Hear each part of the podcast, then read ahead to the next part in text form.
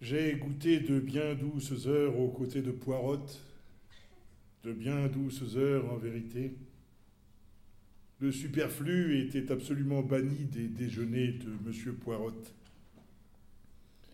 Je me fais un devoir d'insister sur ce point. Aussi fus-je étrangement surpris quand un dimanche matin, revenant de la messe, il me dit en me pinçant l'oreille Jeune homme, réjouissez-vous, vous avez été le premier en récitation classique, et il ne sera pas dit que vos efforts seront restés sans réponse. Nous allons faire une débauche. Une débauche J'avais jeté un coup d'œil sur la table. Une soupière, basse et fermée, flottant dans une buée transparente et légère, trônait au centre de la nappe. Oui, une débauche. Jeune homme, mettez-vous à table et préparez-vous à une grosse surprise. J'obéis, m'installai en face de Poirotte et commençai de déployer ma serviette tandis qu'il amenait doucement à lui la mystérieuse soupière. Je pensais, et mon Dieu, que peut-il y avoir là-dedans? D'avance, escomptant quelques chefs-d'œuvre culinaires, je me pourléchais les babines quand Poirotte, enlevant brusquement le couvercle, découvrit à mes yeux navrés une tête de veau toute fumante. Je ne sais ce que nous nous sommes fait, la tête de veau et moi, mais nous professons l'un pour l'autre une haine mutuelle et cordiale. Fort d'un sentiment dont je n'étais pas maître, je déclarai à Poirot que je ne me déciderais à manger de sa tête sous aucun prétexte et à aucune espèce de sauce. Il en parut vivement surpris. Jeune homme, vous m'étonnez. La tête de veau est l'ami de l'homme. Je répondis qu'elle n'était pas la mienne. Mais Poirot, qui s'y connaissait mieux que moi, m'affirma que je me trompais, que la tête de veau, justement, se trouvait être ma plus chère et ma plus précieuse amie, chose que je n'eusse jamais soupçonnée jusqu'alors. Vous ne savez pas ce qu'est bon. La tête de veau en vinaigrette est un véritable plat de gourmet, et elle était en grand honneur chez les empereurs de la décadence. Tant d'érudition m'éblouit, mais n'arriva pas à me convaincre. Je hasardais timidement que je n'étais en aucune façon empereur de la décadence, mais simple élève de sixième au petit lycée. N'importe Ayez confiance en ce que je vous dis. Goûtez-en seulement un tout petit morceau et nous en recauserons ensuite. Monsieur Poirot. Allons, vous êtes un enfant.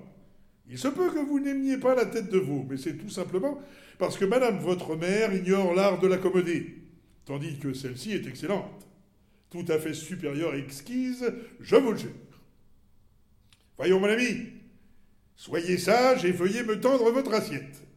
Je vais vous servir un morceau qui passe à juste raison pour ce qu'il y a de plus fin et de plus délicat au monde. Je me récriais, je hurlais, je pleurais, mais le cruel Poirotte fut inflexible et délicatement, du bout de sa fourchette, il déposa dans mon assiette quelque chose de noir avec un trou dedans. Je regardais, c'était l'œil. Mangez alors je ne sais plus ce qui se passe, je, je deviens fou, je perdis connaissance et, et fermai précipitamment les yeux, j'avais d'un seul coup l'horrible œil de veau. Quand je reviens à moi, j'aperçus Poirot qui me regardait en souriant. Eh bien, Qu'en pensez-vous?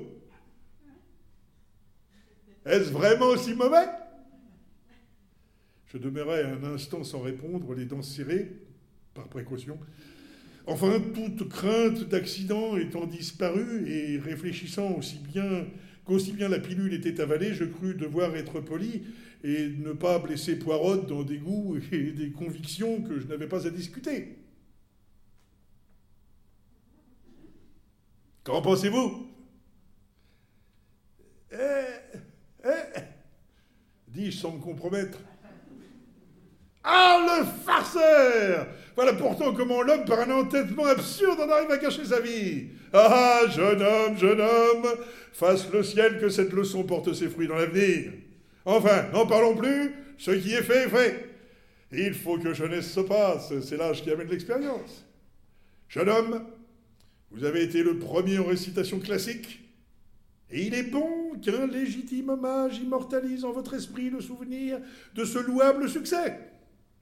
Vous avez, comme il convenait, apprécié le premier œil de veau, permettez-moi de vous offrir l'autre. Le premier œil avait passé, l'autre obtint un sort moins heureux. Par les prodiges d'un courage dont je demeurerai éternellement fier, je le poussai jusqu'en mon estomac, mais quand il y fut installé, il se refusa absolument à en partir. Il y resta, il y est encore, il y sera éternellement.